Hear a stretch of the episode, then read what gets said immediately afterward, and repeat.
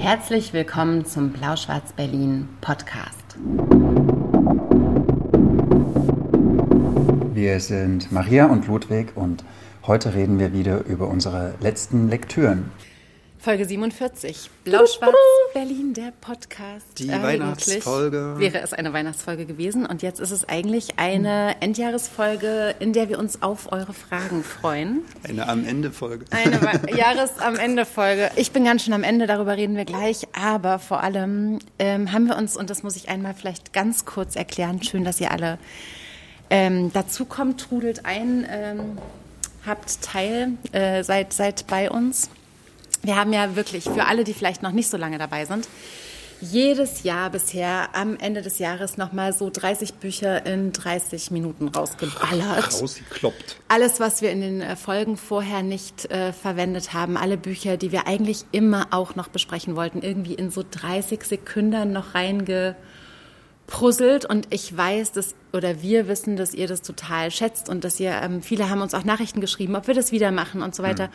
Und Ludwig und ich haben uns aber in äh, Freundschaft und ähm, Liebe zueinander und zu unseren Kapazitäten und Ressourcen entschieden, dass wir das dieses Jahr nicht machen. Also mein äh, Teil äh, ist, äh, dass ich das Gedächtnis technisch äh, gar nicht hinkriege. Ich kann hm. ja nicht meinen Satz richtig gerade sprechen, merke ich gerade.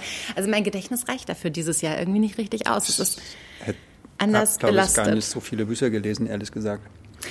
Aber also, das liegt daran, dass du jetzt für den Verlag so viele genau. Dinge liest, die ja. du nicht verwenden kannst, weil sie erst erscheinen, weil du in mhm. Manuskripten mhm. steckst und so weiter. Ja, oder ich kann ja jedes 13 Kanonbücher vorstellen, das will ich well, auch nicht. no. Also. also. man könnte vielleicht, aber das wollen wir nicht machen. Und mhm. ähm, wir haben ehrlich gesagt aber beschlossen, dass wir trotzdem so ein bisschen was Spezielles machen wollen. Also wir wollen auf jeden Fall jeder, jede ein Buch besprechen mindestens, vielleicht auch ein zweites, vielleicht sogar ein drittes, das wissen wir noch nicht. Aber wir wollen auf jeden Fall auch schauen, ob ihr Fragen habt, die ihr uns stellen wollt. Und ähm, ihr könnt das die ganze Zeit im Livestream tun. Ich hole mir gleich noch einen Zettel und einen Stift, falls ich das brauche, ähm, nachzuschauen ähm, und mir Notizen zu machen, während zum Beispiel Ludwig ein Buch bespricht. Und ihr könnt einfach mal alles rausballern, was ihr schon immer mal rausballern wolltet, während wir uns einen wunderbaren äh, Sauvignon Blanc ausnahmsweise mm. reinballern, der von Tuanas Books ja. zu uns den Weg gefunden hat. Vielen Dank dafür. Ja, das ist immer das Schönste an dem Podcast, dass wir Wein geschickt bekommen. Das ist relativ neu, ehrlich gesagt, oder? Aber das finde ich das Schönste. Also nach dem, dass ich mich ja. mit dir über so Literaturzeugs unterhalten kann. Aber ja. ähm, sag nur die richtigen Dinge jetzt bitte.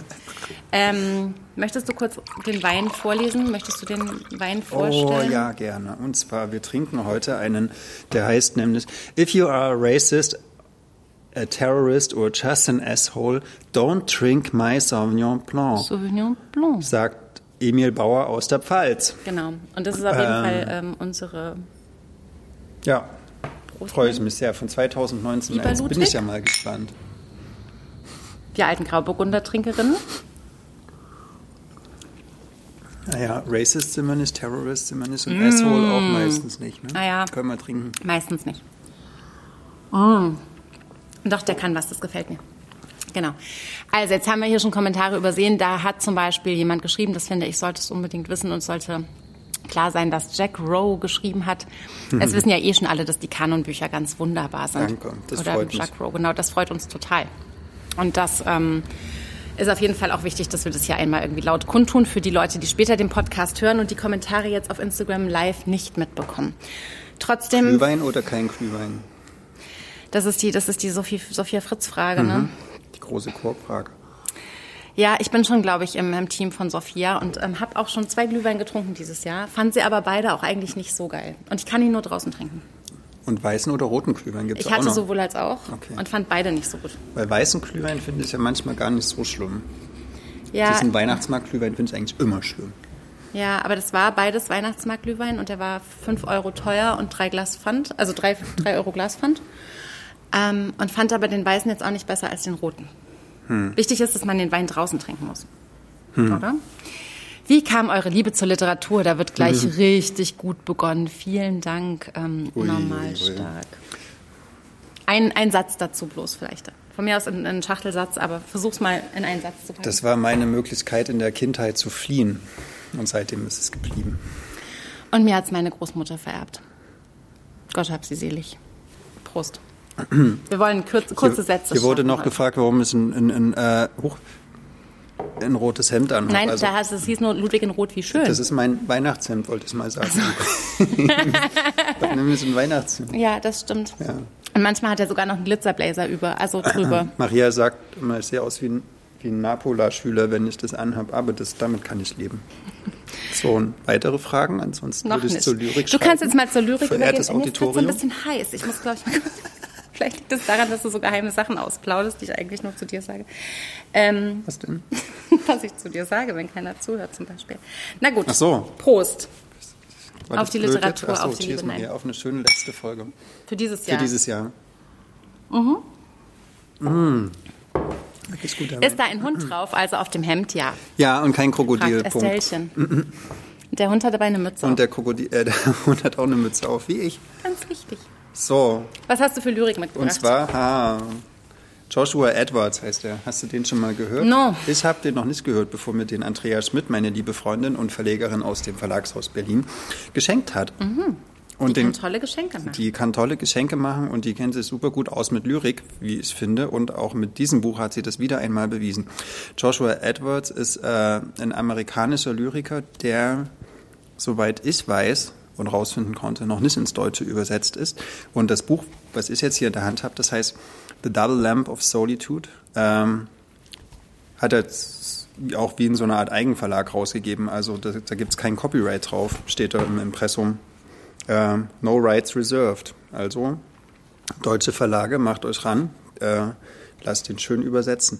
Und der hat in dem Schloss Soli, Solitude, sagt man das dann auf Deutsch? Ich hat dachte er, Solitude. Ich dachte, Solitude? das ist schon fast Ja. französisch eher als äh, in Englisch. der Nähe von Tübingen ist es, glaube ich. Da hat er so eine Künstlerresidenz. Und, Mhm. ja, das glaube ich, äh, Solitude. Solitude. Ja, finde ich Oh, auch schöner als Solitude. äh, da hat er mal eine, m, so ein Aufenthaltsstipendium gehabt und ich glaube, in diesem Kontext ist auch diese, dieser äh, Band sehr fortgeschritten. Und im ersten Teil geht es um drei, da läuft er so drei Pfade lang. Einmal äh, von ähm, Hölderlin, dann von Lorca und von Hernandez. Jedes Mal von dem Ort, wo sie geboren wurden, zu dem Ort, wo sie gestorben sind. Und ähm, schreibt darüber ganz wunderschön, das lese ich aber jetzt nicht vor. Ich lese jetzt aus dem zweiten Teil des Buches was vor. Da geht es ganz viel um The Lamp of, also The Lamp of Art, The Lamp of Drama, The Lamp of Style. Und ich lese jetzt, na du wirst lachen, The Lamp of the Moon vor. Bin gespannt. Äh, und zwar The Lamp of the Moon von Joshua Edwards. The world sucks. Let's drink some wine and look to the moon. She summarizes her favorite classical Greek and Chinese poems as they sit together, laughing and sharing a can of sour grapes beneath a waning moon. November 24th, 2018. The moon sometimes seems to be a line break for a night walk. You look comfortably up at it from a dark path, and when your gaze returns, everything is darker. The world sucks. So they drink wine and look at the moon. It's perfectly alone as it moves the sea. Als ich gelesen habe, The World Sucks, Let's Drink Some Wine, da musste ich an Da dich hast du an, denken. an uns habe ich jetzt gedacht. Ich dachte, du sagst an uns denken. Ja, wenn ich an dich denke, denke ich auch immer an uns. Das ist so. Genau, das, damit soll es das jetzt hier schon gewesen Okay. sein. Aber ähm, der, der beschreibt zum Schluss auch noch, wie man zum Beispiel ähm, um einen Berg wandern kann. Und so ganz, es geht so in diese Richtung Nature Writing und so. dran. Ja, und genau. Und dann soll man jede, jede dann. Stunde soll man ein Foto machen. Und dann hat er einmal so ein, es ist so ein Weg lang gelaufen, das dauert 36 Stunden. Und dann hat er halt 36 Fotos gemacht. Ähm, hat mir sehr gut gefallen. Mhm, jo. Joshua Edwards, The Double Lamp of Solitude, in, also veröffentlicht in Rising Tide Projects, was so eine Art ja, Verlagsprojekt Andrea ist. sehr schön gefunden Genau. für dich. Aber hat eine ISB-Nummer, ein Barcode und so weiter. genau. Okay. Cool. Ja, Werden wir hat mir verlinken, wenn dieser Podcast fertig ist, verlinken wir einfach. Also, ähm, jetzt gucken wir nochmal, jetzt zwischen den Büchern ist immer Zeit für Fragen. Maria, mich interessieren total deine Antworten auf die Fragen, die dir die Schülerinnen für morgen gestellt haben. Kannst du die irgendwo teilen? Ja, das ist voll lieb von euch. Ich habe nämlich erzählt, dass mitten im Weihnachtsgeschäft morgen eine Schulklasse kommt, Oberstufe, ähm, Deutschkurs. Und die haben super tolle Fragen gestellt. Und das war eine ganz schöne ähm, wie das so zu uns gekommen ist. Die Anfrage war ganz toll und ich hatte sofort Bock drauf und habe gedacht, ja, auch mit einem Weihnachtsgeschäft. Aber ihr Lieben, können wir das bitte irgendwie auf den anderen Kanal legen und nicht in diesen Podcast mischen, weil das sprengt hier total den Rahmen. Und morgen ist Literatursprechstunde, da könnt ihr die Fragen, die euch interessieren, alle nochmal stellen. Ich kann das ja schlecht mitfilmen, wenn da haufenweise Schülerinnen im Laden sind. Das ist ja rechte technisch nicht so easy. Also das Aber wäre auf jeden Ich war Fall. da sehr beeindruckt von den Fragen. Das Die waren hatten wir, richtig glaube toll. ich, so damals nicht auf die Kette gekriegt. Und ich wusste nicht, dass sie so ganz toll sind. Ich wusste, dass sie irgendwie ganz, ähm, also dass sie bestimmt besonders werden, weil die Frau, die angefragt hat, ähm, schon so besonders wirkte. Und ich dachte, das wird bestimmt richtig spannend. Und deswegen schaffe ich das auch im Weihnachtsgeschäft, obwohl man da ja sonst, wie du dich vielleicht erinnern kannst, nichts schafft. Ich bin schon beeindruckt, dass wir das jetzt hier gerade Ja, ich auch gerade. Aber das waren echt richtig coole Fragen. Ich freue mich auch sehr auf morgen. Und ähm, heute habe ich eine andere Frage beantwortet, und zwar, welches Buch ich gerade am meisten im Laden empfehle. Königin der Überleitung. Und da da pam pam. Es ist dieses hier. Ähm, es ist von Mohamed Mbouga Sarr aus dem Französischen übersetzt von äh, Holger Fock und Sabine Müller. Lass mich noch mal kurz verifizieren, dass das stimmt, weil ihr wisst Das ja mein Gedächtnis. Team. Genau, Holger Fock und Sabine Müller. Ähm, die geheimste Erinnerung der Menschen erschien im Hansa Verlag und das gibt's echt selten, finde ich, dass einen so am Ende des Jahres noch mal so ein spätes Lieblingsbuch so einholt. Also dass noch mal so jemand von ganz hinten kommt und das Feld so fast neu aufrollt. Also es hat nichts verändert an der Liste der liebsten Bücher, die ich schon so im Kopf hatte, aber es war am Ende noch mal ein richtiges Geschenk, weil ich wirklich dachte, wie geil, dass es solche Bücher gibt. Und ich hatte das, ähm, also gerade in diesem, in diesem wuchtigen Narrativ, in diesem großen, in dieser großen Geste von Geschichte erzählen, hatte ich das in diesem Jahr ganz am Anfang einmal mit Tanja Yanagihara. Dann hatte ich es ein bisschen zwischendurch mit ähm, Hernan Diaz Treue, die habe ich, glaube ich, auch beide hier zumindest mal erwähnt. Und jetzt ist aber äh, Mohamed Mbougassar noch mal so richtig da reingekracht und hat eigentlich auch so ein bisschen behauptet, ich kann es eigentlich am allergeilsten. Und recht hat er. Ähm, ich erzähle ganz kurz, worum es geht, obwohl ich heute schon mit jemandem gesprochen habe, der das Buch auch total mag und wir uns einig waren, dass man eigentlich die Geschichte überhaupt nicht wiedergeben kann, weil es so verrückt klingt. Aber es ist im Prinzip ein junger Schriftsteller in Paris, Diegan, der hat sein erstes Buch veröffentlicht, ist so mittelerfolgreich. Er trifft sich da mit anderen AutorInnen, Freundinnen, was auch immer, in Cafés, wie man sich das so vorstellt, ähm, ein bisschen ähm, intellektuell, ein bisschen alle Künstlerinnen, alle auf der Suche nach einem eigenen Ton und nach eigenen ähm, künftigen Büchern, die sie schreiben werden, ähm, verlieben sich, trinken, diskutieren, besprechen die Welt. Und Diegan ist eigentlich auf der Suche so nach seinem zweiten Roman, den er schreiben will, ist aber auch immer wieder verliebt und ähm, äh, knuspert so am Leben, wie das so junge, kreative Leute irgendwie so tun. Das ist ziemlich cool beschrieben. Und dann fällt ihm mehr oder weniger ein verlorenes Buch in die Hände, was 1938 erschienen ist. Da hat ein, ach so, was vielleicht eine der wichtigsten Informationen ist, ähm, Diegan ist ähm, aus dem Senegal.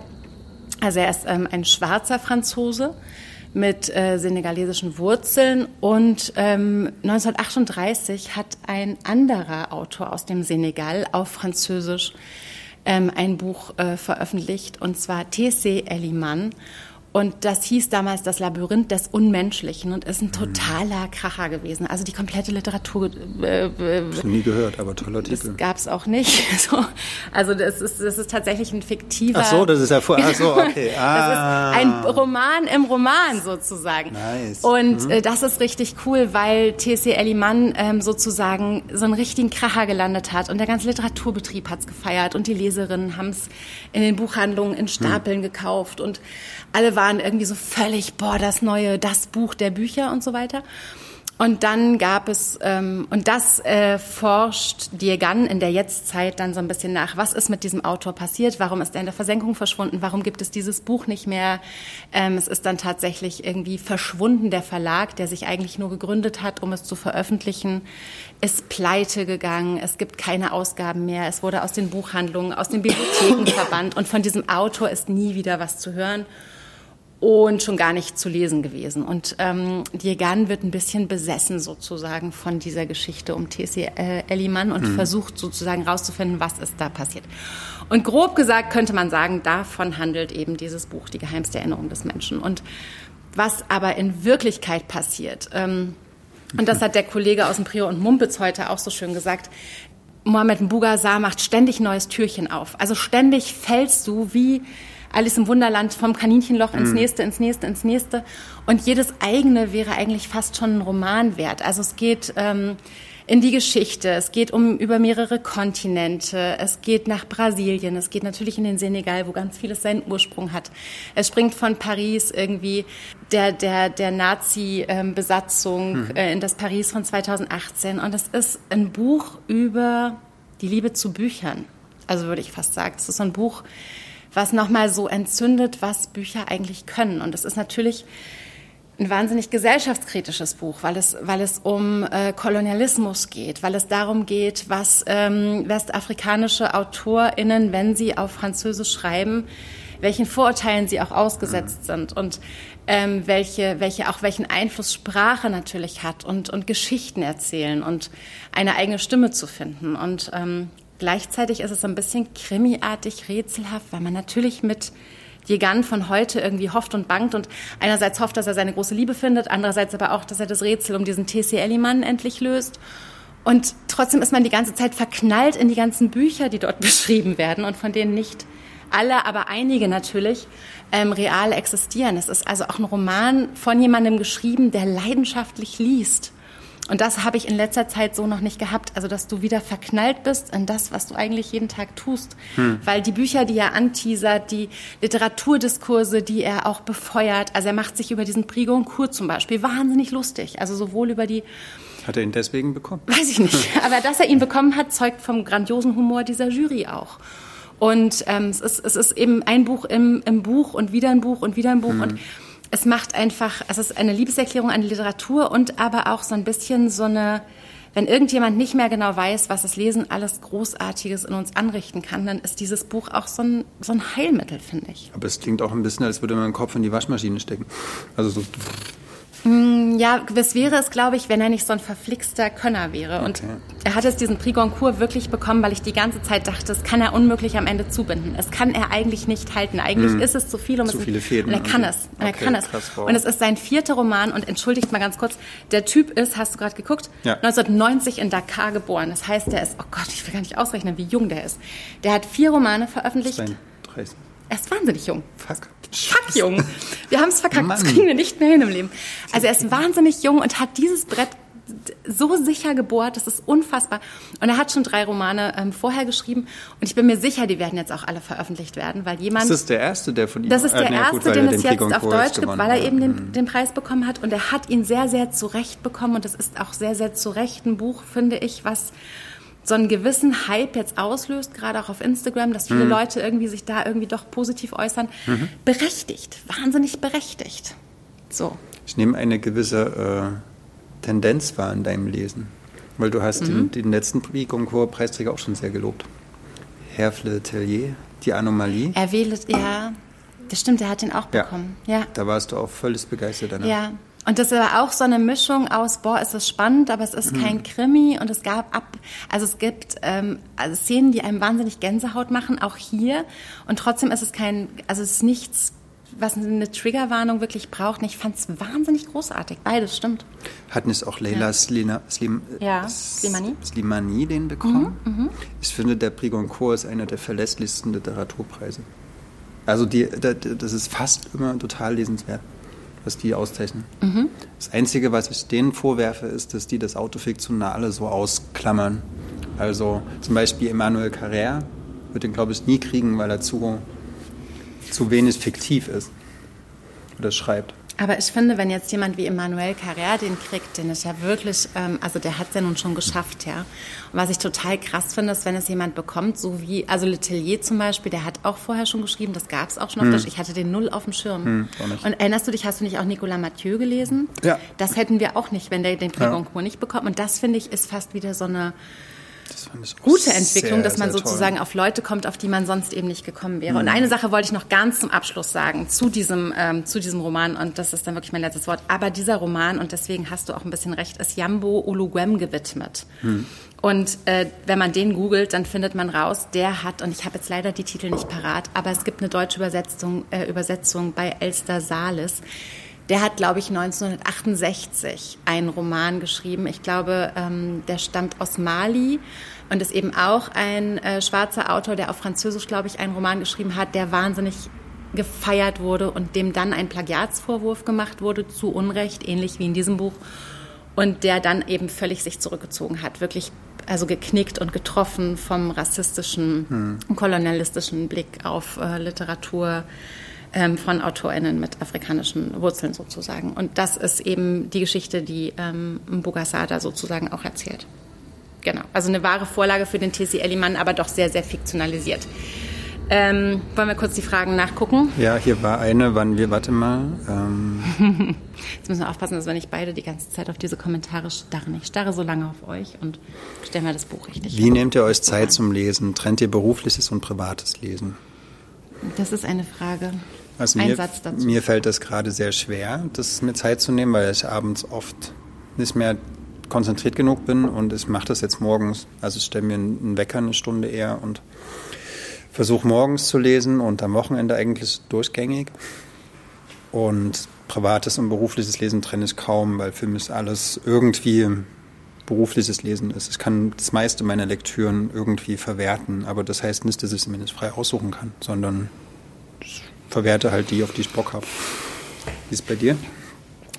Bei mir ist es ähnlich. Bei mir ist es auch so, dass ich gerade viel weniger Zeit habe zu lesen als sonst. Das ist aber auch privat total bedingt bei mir in diesem Jahr. Und dass ich das Gefühl habe, aber dass das Lesen auch was ist, was mich ähm, schon auch sehr zusammenhält auf ganz vielen Ebenen und was ähm, auch nicht zu trennen ist. Also ich, ich, mache meinen Beruf, weil ich privat eine Leserin bin. Also es reicht nicht, eine private Leserin zu sein, um eine Buchhändlerin zu werden. Immer wieder sage ich das. Aber es gibt kein, kein erste oder zweite Klasse Lesen. Ähm, was es allerdings gibt, das ist ganz lustig, diese Schulklasse von morgen, die hat zum hm. Beispiel die Frage gefragt, ob es ein berufliches und ein privates Lieblingsbuch gibt. Mhm. Und das wiederum gibt es schon. Aber das beantworte ich morgen. Genau. War jetzt noch eine Frage dabei? Nee, das waren, glaube ich, alles so Unterhaltungen untereinander. Ich finde, vielleicht kannst du noch ein Buch machen und dann können mhm. wir noch mal ähm, auf, auf Fragen äh, warten. Huch. Also, jetzt kannst du dir aussuchen, entweder mhm. wir gehen jetzt die Fährte Nicolas Mathieu ein Stück weiter mhm. oder wir gehen die Fährte Weihnachten. Was willst du lieber? Was? Und du hast ein Weihnachtsbuch, das möchte ich gerne sehen. Naja, so eine Art Weihnachtsbuch. Nee, es ist eigentlich kein Weihnachtsbuch. ich will trotzdem die Fährte Weihnachten. Bin gespannt. Wahrscheinlich bin ich der Einzige, der das jetzt als Weihnachtsbuch empfindet. Guck mal, hier ist sogar Kerzenwachs Die sind drauf, so ne? süß, die machen Freitagsstunden Gequatsche, schreiben sie. Äh, also ich habe nämlich mhm. gelesen, Jesse Bohr, Zensus, äh, aus dem amerikanischen Englisch übersetzt von Alexander Littmann im Luftschacht Verlag erschienen. Auch kürzlich erst, vor drei, vier Wochen. Mhm. Ich glaube, ist noch ganz frisch. Also es gibt, ich habe noch keine Kritiken dazu gefunden. Okay. Ähm, was ich schade finde, weil das ist ein äh, sehr, sehr tolles und beeindruckendes Buch. Und zwar geht es um einen Vater, der einen Sohn hat, der Down-Syndrom hat. Ähm, der Vater ist so, ich würde mal so, schätzen, zwischen 60 und 70. Die Frau ist schon gestorben, die Mutter des Sohnes. Mhm. Und der Vater kriegt jetzt von einem Arzt die, die Nachricht, okay, sie sind sterbenskrank, sie werden bald sterben. Und der, der Vater ist selber auch Arzt, Chirurg, was dann am Rand auch mal so ein bisschen eine Rolle spielt in dem Buch. Und er entscheidet sich mit seinem Sohn, ähm, eine Reise zu beginnen. Mhm. Äh, und zwar nicht einfach nur eine, eine, eine touristische Reise, sondern er beginnt ähm, äh, für den Zensus zu arbeiten. Zensus kennen wir vielleicht, das ist eine Volkszählung. Sprich so. mal weiter, ich hole ja. einen Zettel und Stift. Ähm, das ist eine Volkszählung.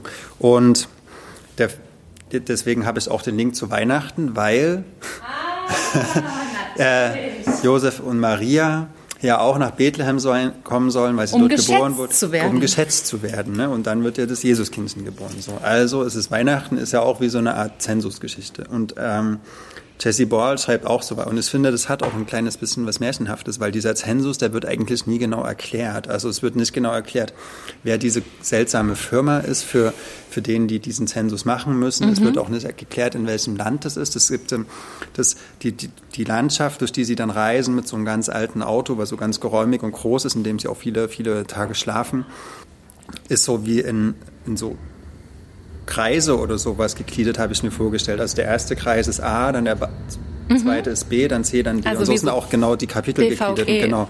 Also, ja genau, wie das Berliner U-Bahn-Netz. Nur, dass es halt bis Z geht. Mhm, okay. Wobei, äh, ich will jetzt nicht zu viel vorwegnehmen, nee. aber es, sagen wir es mal so. Äh, ich habe auch nicht gespoilert. Also, ähm, also der Buchstabe R ist schon relativ weit hinten im Buch, sagen wir es mal so. Mhm. Ähm, genau, und jetzt reist er halt mit seinem Sohn der das Down-Syndrom hat und mhm. in vier, also ist der? der? ist schon erwachsen, okay. äh, aber der Achso, Vater, der 60, 70 ist genau, der Vater. Und der, und der Vater weiß aber auch, am Ende der Reise wird, wird er sterben und der Sohn muss alleine klarkommen. So. Mhm. Also es ist auch wie so eine Art Abschied. Mhm. Und dann ähm, haben die halt so diese Aufgabe, ähm, an die Türen zu klopfen, wie das auch jetzt beim Zensus so ist, und zu sagen, hey, wer wohnt hier, was haben Sie für eine Religion, wie alt sind Sie, wie sind Sie miteinander verwandtschaftlich äh, verbunden. Und ich habe mal nachgeguckt, eine Zensusfrage ist auch, es gab in den ähm, 1870 gab es die, die Internationale Statistische Konferenz in Petersburg. Und da war die zehnte Zensusfrage, ähm, ob sie geisteskrank sind oder irgendwelche ähm, so Anomalien haben, also ob sie zum Beispiel Down-Syndrom haben oder sowas. Ich weiß nicht, ob, ob äh, Jesse Ball das äh, so genau auf dem Schirm hatte, aber ich fand es interessant, weil es wird sozusagen erfasst, ob jemand... Na, aber äh, ist ne, Jesse, ne, he oder she Jesse? Jesse ist ein Mann, ähm, der halt eine geistige Beeinträchtigung hat. Mhm. Ähm, genau, und das wird im Zensus auch erfasst. So. Und dieser... Äh, hier vergisst man aber über große Teile des Buches, dass dieser Sohn Down-Syndrom hat. Also der verhält sich halt manchmal sehr, würde ich sagen, sehr kindlich. Mhm. Ähm, aber dafür, dass er ein Sohn halt, ist, ist genau es halt mit, auch manchmal so. Ja, ne? ja mhm. mit einem Stock im Wald oder irgendwie macht viele Stunden die gleiche Sache so, wo du denkst, okay, das würde ein Erwachsener vielleicht so nicht tun. Mhm. Und manchmal stellt er auch so ganz offenbarende Fragen, so was, ähm, so ganz einfache Sachen, ja, warum, warum tut der Mann das? Warum schreit er dich an oder sowas? Und der Vater weiß keine Antwort. Er sagt, naja, die Menschen sind halt manchmal so. Und mhm. genau, und dann reisen die halt und das finde ich ist eine, eine, ganz, ich fand, das passt zu dieser Jahreszeit auch oder zu diesem Ende Dezember für alle, die vielleicht nicht im Buchhandel arbeiten und eher so ein mhm. bisschen ruhiger werden und äh, zurückblicken und sowas, weil der äh, Vater denkt auch immer so, es gibt immer so verschiedene Anlässe, so mit diesen mit diesen Gesprächen, die er hat, dann denkt er so an, an seine eigene Geschichte, wie er seine Frau kennengelernt hat. Die war ein, die war ein Clown die hat als Clown gearbeitet und äh, erzählt, was, da, was, sie da für Auftritte hatte und wie sie, wie sie sich kennengelernt haben, wie sie mit dem Sohn umgegangen sind, was sie auch so für eine Regeln in ihrer Ehe hatten und mhm. eine Liebesgeschichte auch und dann wie der Sohn aufgewachsen ist und was der so für Dummheiten gemacht hat und wie der angenommen wurde von seinen Klassenkameraden. Es gibt immer so wieder so, so ähm, naja, so, so Rückblicke und mhm. aber auf so eine wahnsinnig schöne, nachdenkliche, aber lebensbejahende Art. Also es hat nichts, also es ist schon mit so einer, mit so einer unter, also unterströmenden Trauer irgendwie erzählt, mhm. weil man mhm. weiß, okay, es wird jetzt bald zu Ende sein, aber auch aber mit so einer Dankbarkeit. Manchmal hat es auch was Schönes genau. und dass man irgendwie so, ja. Und, und jetzt habe ich mich gefragt, weil das ist schon über lange Strecken auch mysteriös. Warum gibt es jetzt diesen Zensus? Warum tut er sich das an, dass er da noch bei den Leuten klopft, wenn er weiß, er hat noch mhm. ungefähr zwei Monate mit seinem Sohn? So, ne? Vielleicht, wieso, wieso macht er, also wieso macht er diese Reisen ohne diese Aufgabe? Ich verrate nichts, was vielleicht wichtig wäre. Äh, ich habe es gar nicht so richtig begriffen oder es wird gar nicht so letztendlich aufgeklärt. Ist, mhm. aber was ich mir so gedacht habe, so meine, mein Interpretationsangebot, ähm, dass das Zensus, also das Zählen von, von Menschenleben, vielleicht auch das Zählen des eigenen, also so eine Metapher für das Zählen des eigenen Lebens ist oder so zusammenzählen und sozusagen, ähm, was war alles bei uns? Also dass das so ein mhm ja, dass das so eine große Metapher ist oder mhm. dass man so sagt, was ist denn das Leben gewesen? So. Und, und da macht es einen, einen sehr schönen, und ich finde, das passt ja genau auch so zum Jahresende, so, so wie so eine Art Rückblick, der aber auch sehr versöhnlich ist. Und dann gibt es natürlich auch Momente zum Beispiel, wo, wo ja Menschen kennenlernen, die ganz abweisend sind, die in die Tür vor der Nase zuschlagen, aber ganz viele äh, bitten die beiden herein und dann wohnen die auch mal eine Woche irgendwo und ja, das hat mir, das hat mir toll gefallen. Also fand ich wirklich äh, ganz, ganz viele wunderschöne Sätze drin. Mhm. Okay, ich würde jetzt gerne, ja. glaube ich. Ähm, Weitermachen. Ja, ich glaube, es sind hier drei Fragen, einge, vier Fragen eingeballert in der Zeit, die ich, glaube ich, alle vier gerne beantworten mhm. würde. Und ähm, äh, bei, bei, aller, in, bei allem Interesse für Jesse Ball und Census, glaube ja. ich, wenn wir diese Fragerunde doch ja. irgendwie angeboten ist, haben, dann wäre es äh, ganz gut. Es. Okay, los geht's. Du hast, kannst du Jesse, kannst du noch mal für den Podcast Zuhörerin sagen, wer was wann wie? Genau, Jesse Ball Census äh, ist im Luftschachtverlag erschienen in der Übersetzung von Alexander Lippmann. Ähm, ein sehr schönes Buch zum Jahresende. Genau, und was ich glaube ich ganz cool fände, wenn äh, du vielleicht so lange mal die Frage beantwortest, ob wir mhm. Debüts anders lesen als Folgewerke von Autorinnen. Ah, und ich versuche mich hier in die zweite. Genau. Mhm. Lest ihr Debüts nochmal anders als Folgewerke? fragte Jack Rowe nochmal. Mhm. Also, zumindest habe ich gemerkt, dass ich sie jetzt anders besprechen werde. Ich habe vor einiger Zeit mal ein Debüt besprochen und das ist ziemlich fies. Ich habe das ziemlich verrissen in diesem Podcast. Und es hat mir im Nachhinein ganz schön leid getan. So. Jetzt könnt ihr die alten Podcast-Folgen nochmal durchhören ja. und euch nochmal fragen, wen er da meint, weil verraten wird es nicht.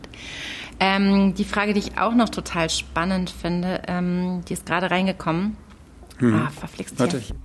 Ah, da auf den Fall. Genau, dein Handy. Ich muss dein Handy lernen. Hm. Das Ruhelos-Kollektiv fragt, gibt es ähnlich wie in den darstellenden Künsten Diskurse über Machtstrukturen, Hierarchien und bessere Arbeitsbedingungen in eurem beruflichen Kontext? Gibt es ähnlich wie in den darstellenden Künsten Diskurse über Machtstrukturen, Hierarchien und bessere, in Klammern, Arbeitsbedingungen in eurem beruflichen Kontext? Ähm, ja, es gibt so, also willst du? Hm, ich würde ganz kurz gerne einmal kurz sagen, wir sind Einzelhandel. Das glaube ich, erstmal wichtig. Wir sind Buchhändlerin gewesen. Ludwig arbeitet jetzt in einem Verlag und wir sind trotz des Literaturbetriebs und ich empfinde mich auch als ähm, wahnsinnig privilegiert, weil ich in diesem Literaturbetrieb unterwegs sein darf und nicht zum Beispiel Klamotten einpacke jeden Tag gerade, ähm, aber ich bin, ich empfinde mich auch immer noch als Person, die im Einzelhandel arbeitet. Deswegen arbeite ich nächsten Sonntag, deswegen arbeite ich jetzt auch eine Reihe von Tagen durch, was mir gar nicht so einfach fällt, wie ich es manchmal so nach außen rum posaune. Und nur weil es Bücher sind, was ein großes Glück ist auf jeden Fall, ist es aber trotzdem Einzelhandel. Und ähm, das, das möchte ich einmal ganz kurz in den Raum schmeißen, nur weil wir so das Privileg haben, abends irgendwie bei Weißwein kluge Gespräche über Bücher zu führen, bedeutet das nicht, und das ist mir in dieser Woche auch nochmal sehr, sehr augenfällig geworden, dass ich tagsüber eine, eine Arbeit im Einzelhandel tue, wie meine Kolleginnen und Kollegen auch, die ähm, einfach verdammt nochmal ihren Job machen. So. Und das ist weniger romantisch, glaube ich, als viele Leute das so assoziieren. Ich würde gerne Märchenstunden abhalten mhm. und gerne irgendwie ähm, philosophische Gespräche tagsüber führen. Und ich empfinde das als großes Glück, dass ich morgen mit dieser Schulklasse sprechen darf. Aber ähm, 90 Prozent meines Alltags arbeitstechnisch sind gerade ähm, tatsächlich Rückenräumen, Putzen, Aufräumen. Darf ich sie Ihnen als Geschenk einpacken? Ach so, möchten Sie das andere Papier? Ich mache es nochmal neu. Und das ist in vielen, vielen äh, Momenten auch eine große Lektion in Demut gerade. Also ich finde Weihnachtsgeschäft mhm. auch echt hart bei aller Liebe, ich finde es auch recht hart. Lest dir mal das Taz-Interview, was Maria jetzt diese Woche gegeben hat. Yes, äh, das ist ohne Paywall äh, online, das kann ich sehr ja. empfehlen. Da geht es auch um. Ich fand heute, als du gepostet hast äh, für, die, für Ocelot, ähm, mhm. dass du, dass wir, dass ihr sonntags wieder mhm. aufhabt und sowas, und das klang total euphorisch und so mhm. nach dem Motto, ja, wir freuen uns auf euch. Und ich mhm. finde, das, also das wirkt auch so nach außen, mhm. aber ich finde, dass äh, ähm, das, das eine extreme, also finde ich, extrem Respekt für, verdient. Also das, was ihr hier mhm. macht oder auch meinetwegen selbst auch die, also weil du jetzt so diesen Einzelhandelsaspekt so betonst, mhm. auch die Menschen, die meinetwegen Samstagabend ja. 21.30 Uhr an der Kasse sitzen bei ja. Rewe oder irgendwo. Ne? Für uns mhm. ist das immer so, ja, wir, wir holen uns dort nur meinetwegen schnell noch den Sekt für die Party mhm. oder so. Aber die, die, für die Leute ist es dort arbeiten. Das, wenn man da irgendwie auch mal so eine Dankbarkeit zeigt, gerade jetzt im Weihnachtsgeschäft, weil die Leute sitzen halt gerade nicht zu Hause oder können sich mal aussuchen, eine halbe Stunde ins Geschäft zu gehen, sondern für die ist es einfach der Modus, wie sie ihr, ihre Miete zahlen und ihr Lebensunterhalt verdienen. Und, Darf ich ähm, nochmal eine ganz ja, private Anekdote kurz erzählen? Hau raus. Mir ist diese Woche was sehr Blödes passiert und zwar war ich ähm, was essen, ganz simpel mittags, irgendwie Hunger und der Tisch war nicht richtig sauber. Und ich habe gedacht, ey, ich bin jetzt 40 und es ist irgendwie, also wenn ich da jetzt essen würde und der Tisch ist aber eklig, das finde ich irgendwie doof. Und dann habe ich irgendwie den Kellner freundlich gefragt, aber vielleicht den Tisch jetzt mal ab. Also ich, hm. ich glaube, ich weiß, wie ich so bin. Ne? Hm. Würdest, würdest du den Tisch bitte einmal abwischen? Also ich habe es hm. freundlich gesagt, ich habe auf jeden Fall bitte gesagt. Aber trotzdem habe ich hinterher gemerkt, wie schnell ich auch in so eine in so eine Erwartungshaltung komme, in so eine hm. privilegierte und habe mich auch gefragt, wie kann man das vielleicht ändern? Vielleicht hätte ich auch sagen sollen, hey, gib mir mal, kannst du mir einen Lappen geben oder hast du, hast du einen Lappen irgendwo? Mhm. Also vielleicht ist auch so die Art, wie man Dinge fragt, auch nochmal mhm. anders. Und mir begegnet es jetzt eben auch so total häufig, dass ich manchmal an der Kasse denke, boah, wenn ich ne, schnell, was hast du mhm. gesagt, Rewe, wir, wir kaufen noch mhm. den Sekt abends um, um neun ähm, dass man einfach wahnsinnig zart sein muss, gerade ja. zu den Leuten, die diese Arbeit machen. Und da reden wir ja noch nicht mal von Care-Arbeit, von Sorgearbeit, von, von Krankenschwestern, die gerade absolut überlastet sind und so weiter.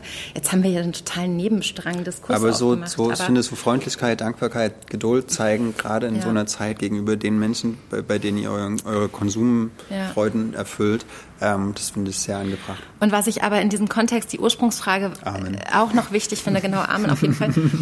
Du hast dich ja mal stark gemacht dafür, dass zum Beispiel Lesezeit als Arbeitszeit ähm, oder es ist hoffentlich auch noch nicht zu Ende, diese Bewegung, die da, ähm, weil natürlich unsere Arbeit, egal ob wir für einen Verlag arbeiten, ob wir lektorieren, ob wir Manuskripte sichten, ob wir irgendwie ähm, neue Titel in anderen Ländern scouten oder ob wir als Buchhändlerin einfach unser Sortiment sehr, sehr gut kennen müssen, Lesen ist einfach zu, zumindest zu einem Teil auch einfach wirklich die Basis der Arbeit, die wir täglich tun. Und ähm, du hast dich mal sehr dafür stark hm. gemacht, dass wir das irgendwie sozusagen mit anbringen und das mit äh, vergüten lassen oder zumindest mit einwerten in unsere Arbeitszeit. Das ist was, wo ich mich sehr darauf freue, dass die Zeit irgendwann so reif sein wird, dass das passieren wird. Ähm, Im Zusammenhang auch so mit Wertschätzung für das, was man tut und diesen ganzen sozusagen Backend-Skills, die man erwartet. Und das, was die Leute erwarten, wenn sie ins Ocelot kommen, ist, dass wir einfach wahnsinnig belesen sind, dass wir irgendwie alles kennen. Und das muss dann da irgendwie auch mhm. eingepreist sein. Und ich glaube, dass die Bewegung noch zart ist, aber dass sie langfristig irgendwann dahin gehen wird für alle Kolleginnen in allen Läden und für alle Lektorinnen in allen Verlagen, dass sowas einfach nicht mehr fucking Freizeit ist, wenn es für den Job ist. Und ähm, das, das glaube ich, das bewegt sich auch.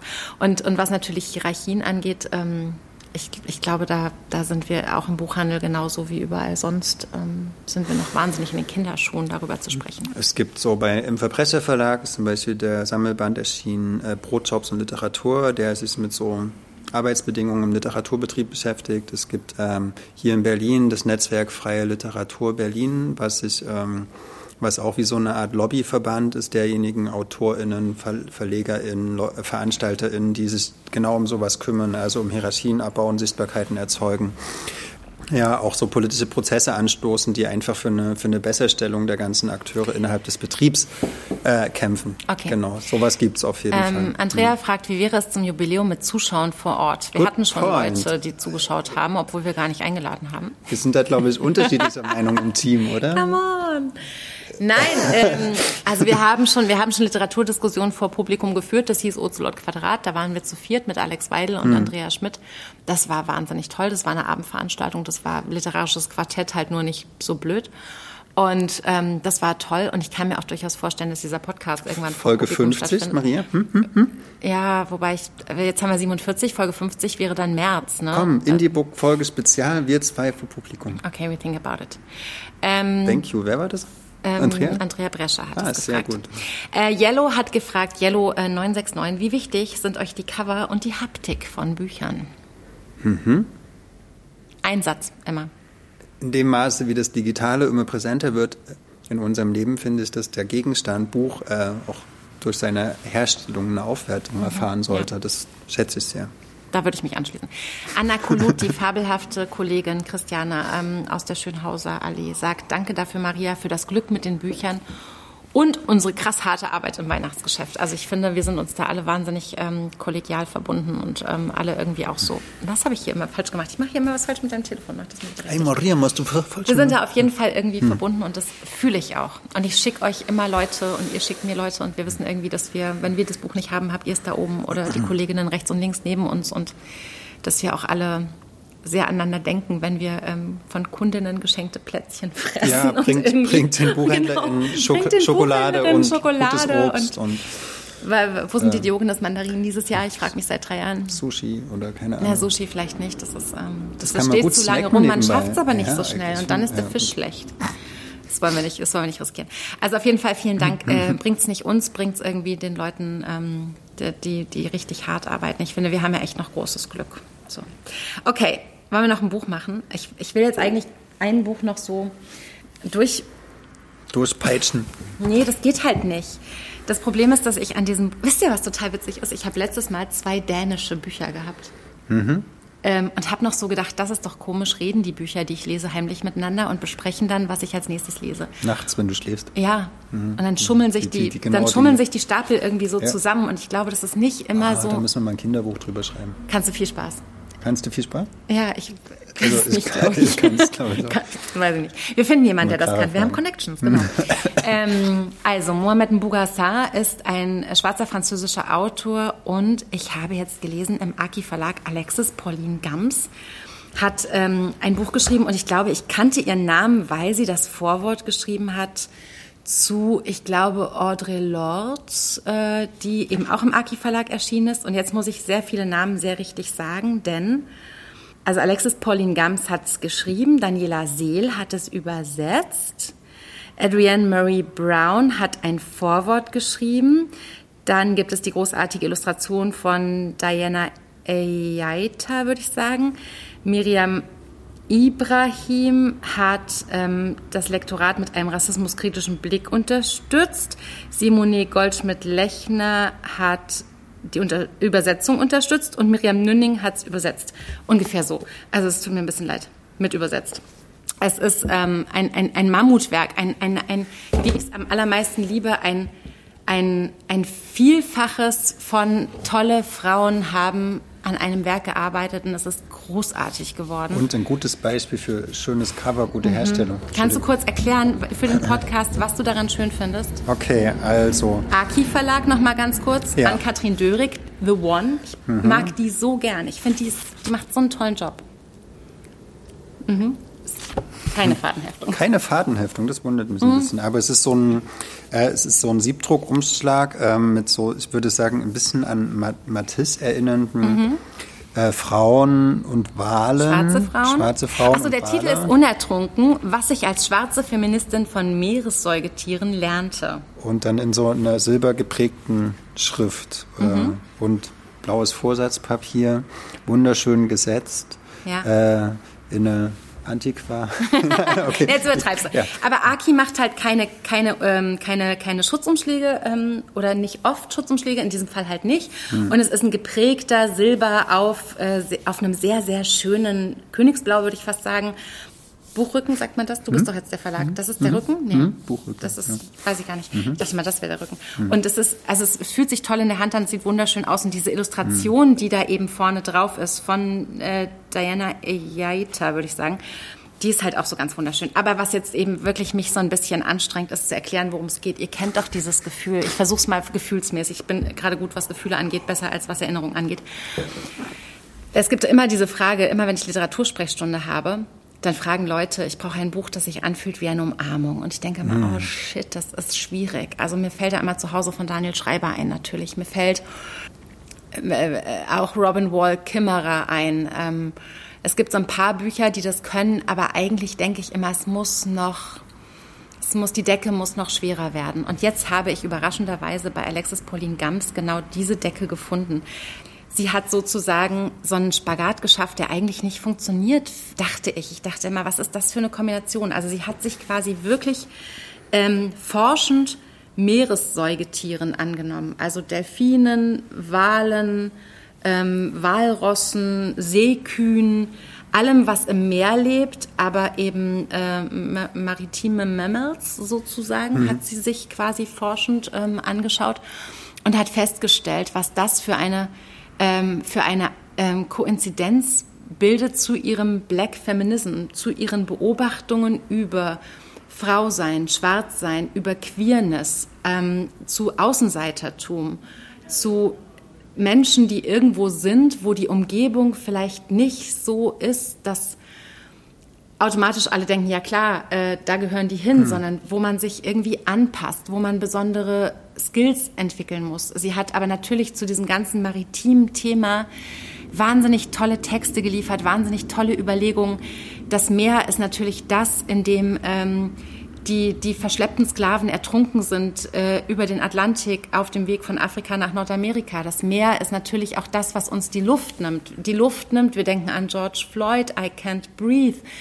Wir denken aber auch an den Ozean, aus dem wir irgendwie alle kommen. Und, und, und es hat, also dieses Buch ist ein Nachdenken sozusagen, und ich kann es gar nicht anders sagen, über, über Queerness, über die Natur, über den Einfluss des Menschen, über auch die, die Gefahr, die der Mensch darstellt, aber auch über das Wunder, was der Mensch ist, auf eine Weise, als ich das wirklich so gelesen habe und dann so schlucken musste und mich sofort zu Hause fühlte. Also ein Buch, das, das machte, dass ich sofort in diesem Buch zu Hause war und total verstanden habe, worum es ihr geht, aber eben nicht auf so eine weichgespülte Weise, sondern auf eine wahnsinnig interessierte Weise. Also also zum Beispiel nimmt sie auch ein paar Haie mit in ihre Überlegungen rein und erklärt, warum die natürlich gefährlich sein müssen, warum die Zähne brauchen, genauso wie auch Menschen manchmal einfach ihre Zähne einsetzen müssen oder ihre, ihre Gewalt auch darstellen müssen oder ihre Gefährlichkeit, würde ich eher so sagen. Und dieses Buch besteht, und das ist das wirklich Interessante und das passt in kein Genre, das ich kenne, es besteht äh, eigentlich aus 19 sehr kurzen textlichen Meditationen, würde ich tatsächlich sagen. Die sind wie so Übungen. Man kann die einzeln lesen, man kann irgendwie jeden Tag eine lesen oder jeden Tag drei lesen. Wobei ich jetzt festgestellt habe, dass ich es nochmal lesen will und auch nochmal wirklich mir besser einteilen will und nicht so wegheizen will. Die, also das fängt wirklich an mit Hören, Atmen, Erinnern, Üben, Kollaborieren, verletzlich sein, hier sein, unbändig sein. Und, und alles äh, ist aber eingebettet in so politische Gedanken, die sie einfach gesellschaftskritisch hat, die sie ähm, in Bezug auf Naturschutz hat und auf Geschichte und Gegenwart und eigentlich auch Zukunft von allem, was fühlt. Es klingt wahnsinnig pathetisch, aber es ist so ein Buch, was die ganz, ganz großen Gefühle Klingt auch nach so einem Buch, was man so jetzt noch so am Ja. Jahresende gut. Ja, und es ist für mich, es ist, es ist so ein, so ein, so ein also genauso wie äh, Mohamed Mbougar jetzt nochmal so ein Aufsetzen war auf geile Geschichte, ist das für mich nochmal so ein, so ein, so ein, so ein On-Top auf so, so Bücher wie Olivia Lang, die ich total ja, die mochte, auf, genau, auf eben Robin Wall Kimmerer, ich habe es vorhin gesagt, auf ähm, Pilger am, am Tinker Creek, auf ähm, Überwintern von Catherine May, alles diese Bücher, die irgendwie komplizierte, das Leben ist gerade hart und es ist schwierig und man hält es irgendwie gerade auch nicht so gut aus und dann kommen diese Texte und machen irgendwie, dass man sich plötzlich eingebunden fühlt. Ist und das so ein Trostbuch ja, auch? auch. Es ist ein Trostbuch, es ist auch ein Wutbuch, es ist, es ist ein Fühlbuch. Ähm, Fühlbuch? Ist, ja, es ist ein Fühlbuch. Und, Und hast du so eine, eine, ich habe meine Fassung leider zu Hause gelassen. gibt- Modus, der, wo du, der, das, der dir besonders im Gedächtnis geblieben ist? Oder Also ich fand Gefühl? Atmen am allerwichtigsten. Also und das macht natürlich auch, es ist das, also am allerwichtigsten schwer zu sagen, aber dieses, dass wir natürlich auch, also häufig so mit angehaltenem Atem unterwegs sind und was das bedeutet und ähm, dass es eine Kunst ist, aber dass es eben auch was ähm, wahnsinnig, wahnsinnig erschwerendes ist, oft den Atem irgendwie nicht, ähm, nicht richtig fließen lassen zu können. Das fand ich wahnsinnig toll. Und ähm, also dieses ganze Buch ist, ist, ist also ich habe noch nie was gelesen, was einerseits so politisch ist und andererseits so wohlfühlen. Und ich würde es gerne wirklich mit, ähm, ich würde es gerne per Rezeptblock verteilen. Das habe ich schon mal zum anderen Buch gesagt, ich weiß nicht mehr genau zu welchem.